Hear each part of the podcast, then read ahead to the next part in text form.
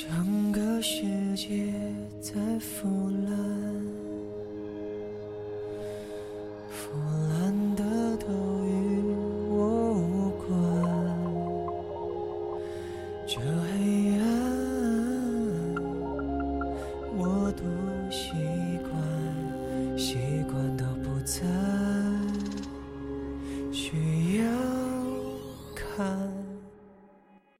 家好，欢迎大家收听新一期的《一车烂话》节目，我是车厘子。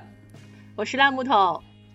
来到电视剧的环节，其实我就没有太多发言权了，因为我是一个不太看电视剧的人。对，所以我，们我们这里讲到的是这个华语剧集师，是吧？请请车厘子老师来点评看一下啊一下华语剧集。呃，这个前十位里面我看过的有几部啊？我是呃完整看过的，差不多是两部整，然后都看过一些片段的，差不多有三部嘛。对我们与恶的距离其距离，其实这部片我是还是强烈推荐你可以去看一看的，是一部台湾出品的这个电视剧。然后我觉得在大陆应该不太可能拍出这样的片子，它其实嗯、视角还蛮独特，然后整个我觉得有点像那个国外那时候就是获奖颁奖季的那个什么聚焦的那种感觉，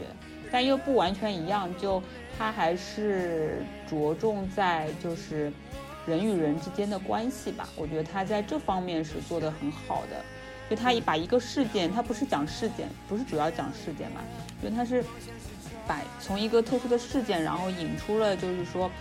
呃，这些事件里面牵涉到到的这些人物，他们怎么自处，怎么去做一些改变，怎么通过这个事件有了一些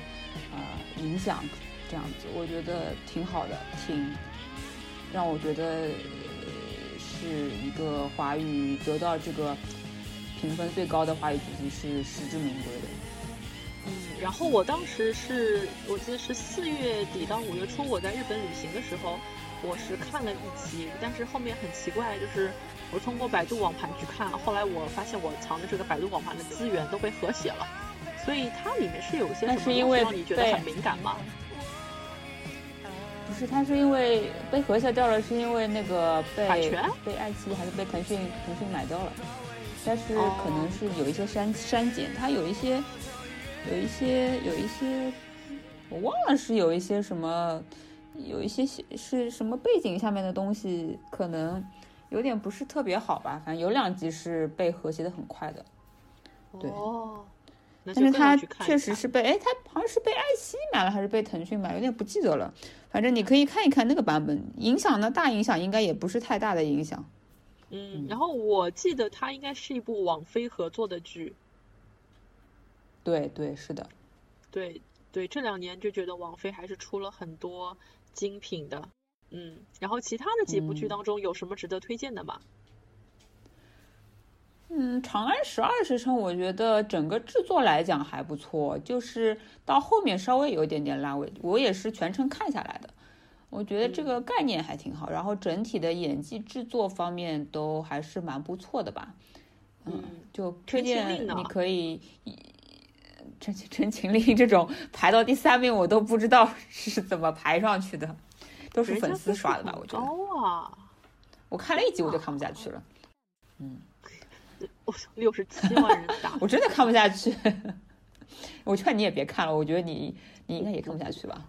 我我不会看，有正常审美的我都看不下去。我我们的审美还是都还蛮相近的，嗯，不然为什么会有一车烂花节目呢？我还看了一的其他的集庆余年这部，呃，对《庆余年》还是能看看，但是《庆余年》你说真的有那么神吗？就是它还是一个主角光环太过大的一个剧了，我觉得。就陈道明老师的这个演技还是很好的。啊，对，其实我我身边有一些人在看《庆余年》，因为我不是那种很喜欢追长篇电视剧的人，因为我觉得他们动辄几十集，我追不动。我与其嗯愿意花这个时间，我喜欢看一些短小精悍的一些美剧、英剧或者是日剧。我当时听到我有一个邻居他在播《庆余年》，我就听到陈道明的声音，就觉得哇，陈道明这个声音怎么跟我小时候看那个什么八贤王时候的声音那么一模一样，一点都没有变。就台词功底很厉害，就让你觉得这个剧它真的是一个古装剧，而不是现代人在那边演那种什么甜宠剧，它真的是古装剧。而且里面还有个女演员，我还蛮喜欢的，就是那个宋轶。哦。但还蛮有观众缘的，但我因为我不太喜欢李沁了，所以我后来也没有继续追下去。不过据说她好像存存在感不是很高。反正《庆余年》我基本上是比较快进看，我觉得配角比主角出彩，然后整体呃制作制作比剧情。要更更好一点嘛？我不知道，反正就我觉得这个剧情还是一个相对来说，呃，是一个爽剧的剧情。就那个主角光环太大了，他整个就是男主就是像开了挂一样。他虽然也是确实是个开了挂的人物嘛，对呀，但是真的是太一帆风顺了，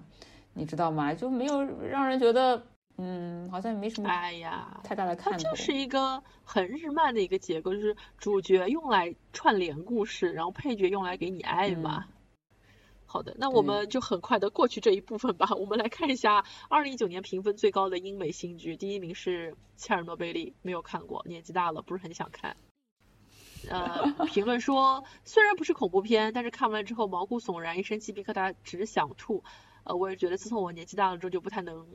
看得了这种太戳心戳肺的看这种片是吗？我以前看过一个关于这个的电影，但是是个恐怖片。但确实我自己也没有什么太大的兴趣让我去看这种太过，呃，就是这种这种剧嘛。嗯，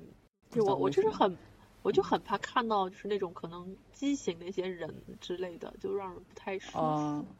哎，然后来看一下，在这个部分，大家有看过多少部剧啊？我看过两部，分别是排名第二名的《致命女人》，还有排名第四的《性爱自修室》。嗯，我看过三部，就是还比你被和谐过。我比你那个多一部，是最后一部那个公关。对，公关公关我也是那个马克马克过，我非常想看。他应该也是那种一集一个故事的那种吧？嗯，对。但是他我觉得他还挺高能的，你可以看一下，而且它非常短，非常的短。我对我要去补一下，但是因为他那个女主角是那个安娜。叫安娜什么？她亏，好像对，她是那个之前演那个吸血鬼的那个《真爱之血》，嗯，演《真爱之血》吧，牙缝。真爱如雪叫，哦，真爱如雪，我真爱如雪，我还是，我是我是第前面几集的真爱粉，好吗？我从头看到尾的嘞。是吗？值得看吗？那你就不要补了吧，他这个已经是个到后来越编越乱乱的故事了。对，就你如果没有就是吸血鬼很流行啊，像真真爱如雪，还有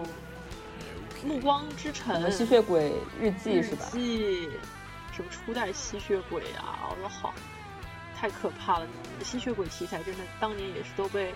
拍烂了。我记得我大学的时候，真爱如雪很红，然后同学跟我说，真爱如雪的尺度特别特别的。大，然后他还当时还觉得我就一个名词说，好像是是绿片，绿色的绿片，我不知道为什么叫绿片，很奇怪。不知道，我觉得《真爱如雪》这个片子其实是，嗯，跟当年流行的一众这种什么台，就是呃没有营养的这种偶像式的吸血鬼片还不一样，它是一个非常传统的回归到。南方小镇上面的吸血鬼电影的一个故事，我觉得就是以我的审美来讲，我还是还挺有看头的。但是它到后来因为越编越乱了嘛，所以就也看不下去。但是它就我真的看不下去什么《暮光之城》什么《吸血鬼日记》这种呃校园爱情片，然后套了个吸血鬼名头的这种这种这种片子，我看不下去的。对，好记得当时《真爱如雪》我是看得下去的。好像当时男女主角还什么假戏真做了，不知道他们现在啊，对对对对对，对对，好像还结着呢。哦，来，我回头去关注一下。好的，那呃，其实我我知道你《摩登情爱》好像也看了一集，对吧？哎，对对对对，我看了慕名去看了一集，但是没啥嗯代入感的感觉，我就就就就没有再看下去。对，当时其实是公众号有推荐，就是说很暖心。但是我我其实《摩登情爱》我一集都没有看过，我只是看了一些公众号的一些推送、一些剧情简介。虽然没有看过，不太好评价，但是我觉得可能这个剧不一定是我的菜。就可能如果我以前嗯还是十几岁的小孩子，我去看这个剧，我会觉得，哎呀，好啊，这个就是爱情啊，好温暖啊，好鸡汤啊。但是，毕竟我现在也是一个成年、成年、成年成熟女性了，也是一个拥有一个冻豆腐心的人。你给我看这个，我反而嗯会觉得对我产生一些不好的影响，因为太好的事情不一定真的会发生。这世界上可能。呃，温温暖你的只是其中的一部分人，所以你不能抱着一些非常非常好的一些幻想。对的，我昨天正好看到我有个友邻，他是马克了这个《摩登情爱》，然后他就里面说，他嗯觉得第一第一集里面讲的是一个女主角一直遇到渣男的一个故事嘛，他就说这个编剧有一嗯点编的不太好，他就写有其中有一个渣男明明是骗她，和她吃饭吃到一半，然后突然之间就走了。然后女主就很嗯失望，就觉得他可能又被甩了。但是后来发现这个男的回来了，其实只是帮他去买了一个东西。但是其实他想说，编剧你还不如就让这个渣男直接走了呢，因为如果你还回头给他买东西，对他这样好那样好，但其实会让女孩子更更舍不得离开你，就不舍得怪罪你。那你还不如走的就是勇猛一点，就就觉得他有些地方就太太鸡汤了，还是给一些无知观众一些幻想，就不太好。所以我觉得不太不太适合，可能嗯我这个年纪的观众啦。对的，我觉得当当年可能我我为什么一个人会去纽约旅行，可能就是因为看了那种很多跟纽约有关电影，像什么《纽约我爱你》啊，等等等等一系列这种大都会的这种情爱的电影。但是事实上，哎，还是太太 too young too naive 啦。对可能 就是像我们这个年纪，真的不太适合看太多过于鸡汤的东西，是吧？还是什么致命女人比较适合我们？天啊，对我们现在好像就是步入中年，喜欢开始看这种大女主的爽剧了。对，对，那反而喜欢像这种看看什么撕逼，对吧？哎呀也还好，像，但前提是我一定知道这个女人最后会赢。嗯，好的，然后然后再再加上，呃，可能是我们和这个《摩登情爱》里面的塑造的这个世界还是有一定的这个文化的一个隔阂差异。对差异，所以觉得它里面发生的一些小情小爱跟我们也没什么关系，太小嗯资了。好的，那我们接下来看一下评分最高的一个英美续订剧。呃，来到续订剧这里就发现熟面孔多起来，但是很遗憾，我依然也只看过两部，一部是第一名的《伦敦生活》第二季，高达九点五分；第二部是《Killing Eve》第二季，八点九分。但是好像都觉得嗯有一些，嗯，名不副实啊。因为我自己看完《伦敦生活》第二季之后，我没有办法理解群众说，哎呀，不好，不好看，爆好看，因为我可能也 get 不到他和神父之间的这个 chemistry 吧。我、呃、除了觉得这个剧对我来说是一个很好的学英语的素材之外，没有没有 get 到他和他司机之间的任何火花。但是我 get 到他和他的继母之间的那种火花，他继母是那个。一个非常著名的一个演员，是今年的啊奥斯卡影后《从而》当中扮演安妮皇后的这位，来叫什么名字？，对，呃，因为我最近呃在看那个王冠嗯，对，对《王冠》第三季嘛，她演的演的很好，她真的是个百变的百变的女演员，演什么像什么，真的太厉害了。对，因为我其实最先开始注意她就是演那个宠儿嘛，我当时就很好奇她是怎么可以把这个身材臃肿，然后脾气又奇怪的女王演的那么惟妙惟肖。她是她既是女王，但她又很自卑。但是嗯，到了伦敦生活里面，她又突然变成那个很 mean 的那个继母，我就是嗯演的就好想去掐她脖子啊！就是它里面有一个桥段是，这个女主角去偷了她的那个裸体的一个雕塑，啊，对对对对对，记得。然后他就在他们那个酒会上就去说了，哎呀，我的雕塑被人偷掉了。但是呢，呃，I think it's 呃，in a sense it was a blessing，就说，哎呀，这个东西被偷掉也是一种恩赐，他让我知道，哎呀，有些美好的东西就是很容易流逝，就觉得，哦，这个这个继母真的很绿茶，就真的很可以，就很假。嗯。就是可能是我现实生活当中非常不喜欢的一类人，但他演的真的好好啊，所以王冠我也要补起来。嗯，对，然后其他的我基本上就没有看过了。然后杀死伊芙第二季也是让人觉得比比较遗憾吧，虽然分数比较高，但是我事实上觉得它可能观感上面并没有第一季那么有有张力。嗯，车厘子老师你觉得呢？我觉得，嗯，就这个续订剧这这方面，对吧？我其实杀死杀死伊芙还没看完，就真的是，嗯，我的观感是，普遍来说都是第一季会比较好看一点，然后到了续续订剧的，给我的新鲜感就没那么多，然后整个故事讲的好像也没有第一季那么那么好了，特别是。呃，Fleabag，然后那 Killing Eve 也是，还有大小谎言也有一点点这种这种感觉。我觉得可能还是不知道是为什么。第一季筹备的时 间朱玉太好了，珠玉在前，对，因为而且是我觉得给我感觉就是 Fleabag 是，呃，我看第一季的时候，我觉得就是特别有新鲜感，因为那个女主是特别丧的一个人嘛，然后到了第二季她变得不丧了。说那他这个就是 free bag 这个初衷好像就变了，就改开始走温情路线了，好像又开始有点小钱了，然后好像那个也不是特别惨了，然后又开始跟神父谈起恋爱了。我就觉得，嗯，好吧，嗯，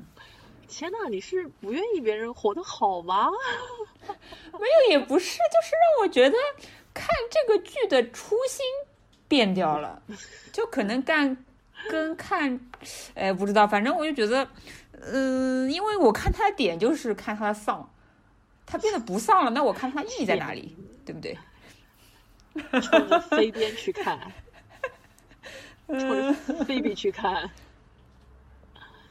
哎呀，就还是还是蛮还是蛮喜欢这个剧的，我非常喜欢看他的一些家家人的一些群戏，因为我觉得。呃，我觉得吃饭戏是，或者说这种聚会戏是非常可以突出呃主角性格特点的戏，包括他第一、第二季的第一第一集一上来就是他们一家人还有神父在餐厅里面吃饭，然后他其实是不是大家的焦点，但是那个神父却愿意愿意把眼光看向他，然后神父又是唯一一个可以发现他盯着荧幕在说话的人。所以就觉得嗯嗯很很很有趣很有趣，而且他在第一集一开场就被别人打的鲜血直流啊丧丧还是丧，那呃对，就像评论说，它是一种丧感的快乐吧，就是苦难人的笑嘛，丧丧还是丧的人丧的有点不太一样了，那不知道他有没有第三季哦？应该会有吧？对，之前他的那个舞台剧版也是封箱了，然后。有 Anti Life，但是我也没有去看，感到非常的不好意思。当时是觉得票子太贵就没去看，因为一场普通的电影可能是七八磅，但是呃福利 bag 当时电影是要十三磅，就我连这点钱都不舍得花，我可能根本就不是真爱粉，对，好，就就是这样。然后 Q 零 if 也是让人觉得非常的遗憾啊，因为我觉得他到到了第二季，这两个人的关系就一点都没有。张力了，就是在第一集的时候，两个人第一次共进晚餐，就可以看得出来，一秒钟的剧情都没有浪费，又是在浴缸里面的搏斗，又是藏刀片，然后又是偷手机，就各种桥段让你觉得停不下来，目不暇接。结果到了第二季里面，两个人好不容易就真的要去实行那个杀死伊芙这个动作时候，哎，两个人就这么快就结束了，就觉得编剧你在逗我呢，就感觉没有那么有灵气了。然后其他的几部里面。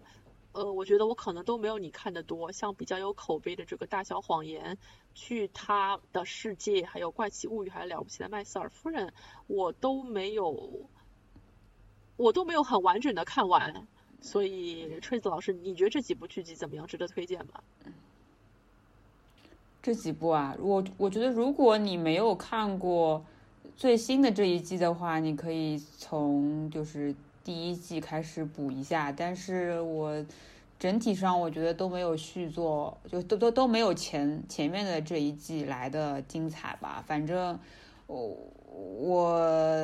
嗯，我也不是特别特别说它真的有它的评分那么高的那个水平嘛。是吗？然后像去他的世界，对，去他的世界第二季高达九点二分，这是一秋老师非常推荐的啊。这个我也没有，我还我我第一季还没有看完，其实，所以我没有什么太大的发言权。我看了第一季，你看了多少坑啊？稍微稍微怎么说，有一点点太丧了，太丧了。对的，其实这也是我一直没有去看的一个原因。这种丧感。就是这种丧感有点，嗯，怎么说呢？就我可能在大学里面这种丧感，我还能觉得看的挺津津有味。但是，但是它是一个，就是说有点少太过少年老成的一种丧感吧。就，就是他们，你想，这两个男，就男女主角都是七十七八岁、十五六岁的那个青年，就就就这么丧，我就觉得，嗯，对，可能我还没有看下去，还没 get 到他那个点。说到丧的话，就是回到刚才我们说的这个英美新剧啊的第四名《性爱自修室》，我觉得他也是很丧的一群青少年，但是他的丧就是那种有像伦敦生活一样的丧，就是丧感的快乐，就是也是苦难人的笑，所以整体还是蛮欢乐的。所以像其他的还有一些剧，《使女的故事》也是那种，我知道它很好。但是可能不是那么适合我去看，因为就年纪大了之后啊，看这些东西会很伤神，再加上它里面的一些剧情可能也会让你联想到一些一些我们的策略，所以观感就不太不太好，所以就还是选择先不去看了。那并不说明它不好，嗯。然后其他这个神盾局特工就好像根本就是跟我一毛钱关系也没有的 这种感觉。心灵猎人也是，真爱不死又是什么？我也不知道。好的，就还是我们涉猎的比较少了，我觉得。好的，好的，我们我们差不多榜单上的电影就基本上都盘点的差不多了。然后接下来我们来看看有些电影或者剧集没有上这个榜单，但是却是我们今年的这个十佳。呃，车厘子老师先来看一下你，你你有哪些没有上榜的？但是你觉得？你很喜欢，或者说你觉得不够那么好，但是想评评点一下。啊，其实我个人的这个十佳的榜单里面，我比较想说的就是今年去影院看的一部影展电影，叫《小小乔》嘛。嗯，Little Joe 是本本卫肖的电影。对，呃，不是因为冲着他去看的，我觉得这个电影就嗯。也是比较戳我的点，我我实话实说，可能不同的人有不同的看法。因为我有一个朋友，就是他可能不是去影院看，他在自己家里面看，但他就不太喜欢这部电影，就跟我的评价非常两极。我在我我给他打五星，他可能就得打两星这样子。为什么呢？是因为我在电影院看的时候，其实注意力是完全集中在这个电影上，然后对觉得它整个呃从画面到音效。都非常的特别，画面的话，它整个配色，因为我是其实是看电影蛮注重画面色彩的嘛，我觉得它整个审美都在我的点上，呃，一种非常饱和的颜色，然后呃，这个布景啊、打光啊都是非常的，嗯，都是非常的考究，包括它那个女主角的的那个形象，也是就是设计过的嘛。然后还有它整个音效是它有一点点日式的那种配乐，然后又有很多这种不协和的音程的这种这种这种音效在里面，让我觉得就是很符合这个电影所给你传递的这种悬疑，也不叫悬疑，叫诡异的这种氛围，包括因为它其实是一个，对呀，就就我觉得都都戳在了我的点上。包括他整个，其实他想讲的事情，可能科幻是外壳，然后他其实还是讲讲亲情吧。我觉得是母子之间的这个关系，嗯，让我觉得这个切入点是很好，它没有真的，它是一个相对来说是一个比较软科幻的一个一个剧情片，但是它其实深层次探讨的还是一个母子关系的一个问题，就我觉得这个切入点是比较好的一个点。这个片子其实我前前天是有找到资源，是准备看一下的，呃，但是后来因为你跟我说啊，这个片子好像节奏有点慢，就是有一点可能有点沉闷，所以我就一直放在那儿还没有看。嗯，需要静下心来看的一部电影，对，嗯嗯，就是，但是我觉得给我的观感还是挺愉悦的。我看的觉得，呃，就特别是那个女主的表演，其实是非常之精彩的，很多小细微的表情都是很有考、很很考究的。嗯嗯，对。然后今年其实会发现有一些豆瓣儿非常关注的一些电影啊，那在。车厘子老师这边可能都榜上无名，可能今年你还是主要是是喜欢看一些影展，包括说是一些文艺片，所以还有一些什么其他电影你会觉得挺想点评一下的？电影方面啊，我能点评一下，就是大家都说的比较比较推荐，但是我看了也就觉得那样的嘛。嗯，就是这个这个这个版本龙一的这个这个你你要不要先先拿一个锅盖在头上扣扣一下？为啥会被会被打是吗？会会，等我走，请请请请请。没有，我就觉得从一个纪录片的角度来讲，当然他这个这个教授本身这个人物确实是一个很有说头的，也是有很多故事可以讲的、可以挖掘的一个人物了。但是我就觉得这个纪录片截取的这些给我。的整体的印象就是有一点点流水账，然后我其实看完了都没有不知道他这个到底想说啥、表达啥，是对这个呃跟病魔这个奋斗的过程呢，还是对艺术的这种追求呢，还是反正我就没有没有特别能看懂他到底想讲什么，好像都讲了一点，但是都嗯。比较这个视角比较单一，所以而且它的结结局也是非常莫名其妙就结束了嘛。我我就觉得，嗯，好像我就看了一个呃比较流流水账的一个电影。嗯，那它的评分非常的高，有没有可能其实大家也并不是说一定要希望他去表达什么东西，因为一位大师到了这个年纪也应该拥有他自己的一部。纪录片哈，嗯，是的呀，我是觉得大家对他这个人物的，嗯，敬仰之情，造就了他这个片子的高分吧。对我我自己还是蛮喜欢坂本龙一的，因为他那时候那个《圣诞快乐，劳伦斯先生》，呃，那首曲子，特别是钢琴版本，我也是一直单曲循环的。可惜我还没有荣幸看到这部片子，如果英国有上映的话，我应该会去看一下。然后车厘子老师今年其实你除了经常跑影展之外，你还特别热衷于看综艺。那之前看那些黑历史的综艺，我们就不去说它了。就今年你，但是但是还是有一些综艺，你你觉得不错，还是可以拿出来说一说的，对吧？啊，今年我真的是看了不少这种乱七八糟的那个国内综艺也好，国外综艺也好，还真的看了不少。嗯，对，包括还看了什么恋爱综艺，什么这种什么。天哪！你看恋爱综艺干什么？就下饭下饭看的呀，没什么可看的，就突然就看到了，所以就看了一下。好的吧。好的，所以所以然后什么包括什么今年比较热门的乐队的夏天，我也看了一下，对吧？然后什么选秀的我也看了一下。你哪来那么多时间看这些呢？就吃饭的时候就看看呗。哦，你你为什么不能？然后我比较，其实我我想我想向大家就是比较着重推荐的是一个这个不是我们国家做的这个综艺啊，嗯，是一个韩国韩国做的一个就是乐队选秀的一个综艺，叫那个超级乐队。我是觉得，嗯，就是说它无论是从舞台，然后制作各方面的这个。都是很好看、很制作精良的一个一个一个综艺吧，因为我是还是比较喜欢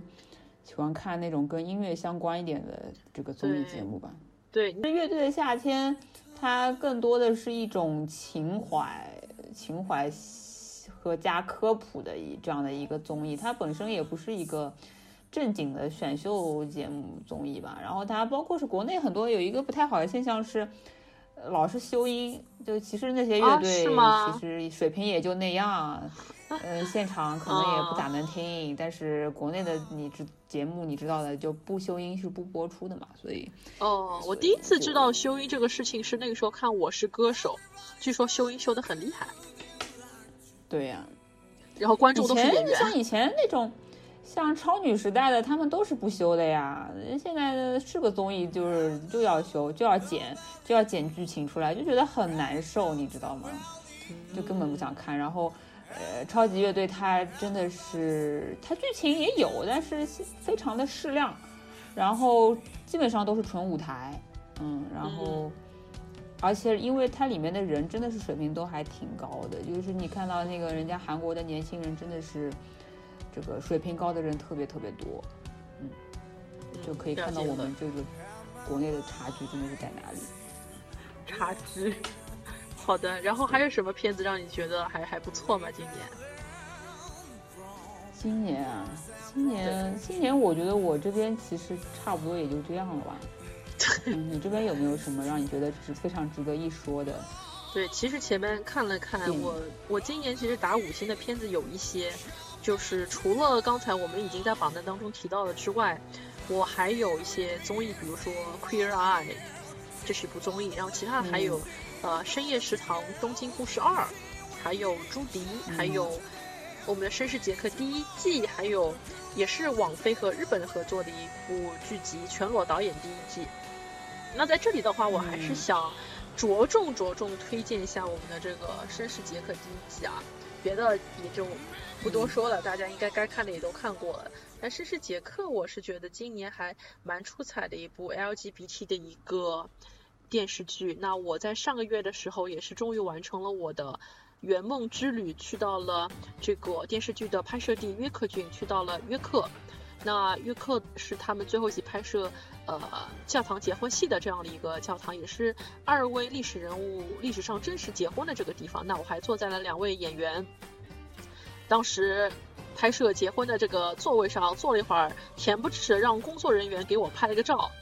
然后工作人员很好心提醒我说，呃，这个只是演员他们坐的位置，呃，真正的安妮李斯特是不是在这里？我不知道。我说啊，好的，然后还去了他在哈利法克斯的这个庄园希普登霍，所以还是蛮蛮感人的，所以我觉得这是一部很值得我们。女观众也好，男观众也好，对 LGBT 的历史感兴趣的朋友都可以看一下，因为她也是英国第一位，就是历史上有有有现代历史上有记载的第一位女同性恋是结婚的这个女同性恋啊。她跟安沃克的这个故事也是非常的感动，而且跑了一圈约克约克郡之后，也是发现这部电影它最大的意义，我觉得它还是告诉了别人，其实在一段关系当中。呃，可能安沃克是最值得尊敬的那一位，因为我问了很多当地老百姓，我从哈利法克斯问到约克，我说你们知道安沃克吗？啊，当地老爷老奶都说我们是约克当地人，但是我们从来都没听说过安沃克这个人，所以就觉得这部电影它伟大之处也是说，把这样的一个普通的女性拔高到了一个高度，那她可能本身她不是同性恋，但是她因为和安妮李斯特发生了感情，所以她最后愿意去。和他住在了一起，从他美的鸭巢里面搬出来，搬到了呃 Shabby Little Shipden 这样的一个地方，就觉得非常的伟大。那这部剧的话，呃，不出意外啊，我得到了一个内部消息，对我有内部消息，对 他应该会，他应该会在今年的六月份是会重新回到西部灯号进行拍摄，然后应该会啊，明年的六月份。那可能会在二二零二一年吧播出，但是剧本应该还在打磨的过程当中，所以这个真的是要等等等等等再等一等了。对，嗯，好的，然后其他的差不多了。今天我们也盘点了很多很多电影了，就是也也是也是一盘年终的佛跳墙。希望听众朋友们可以好好的 享受，这节目也是非常的长。那那我们今天的这期节目就 到这里结束了。对对对，就就到这里结束了。然后祝大家新的一年，呃，继续看更多的好电影，远离烂片，然后继续关注我们一车烂话节目。好的，烂片还是要看的，不看烂片哪来的吐槽？也对哦，对你这么说也没错。那今年也请大家继续多多关照我们，大家晚安，大家再见，拜拜，拜拜。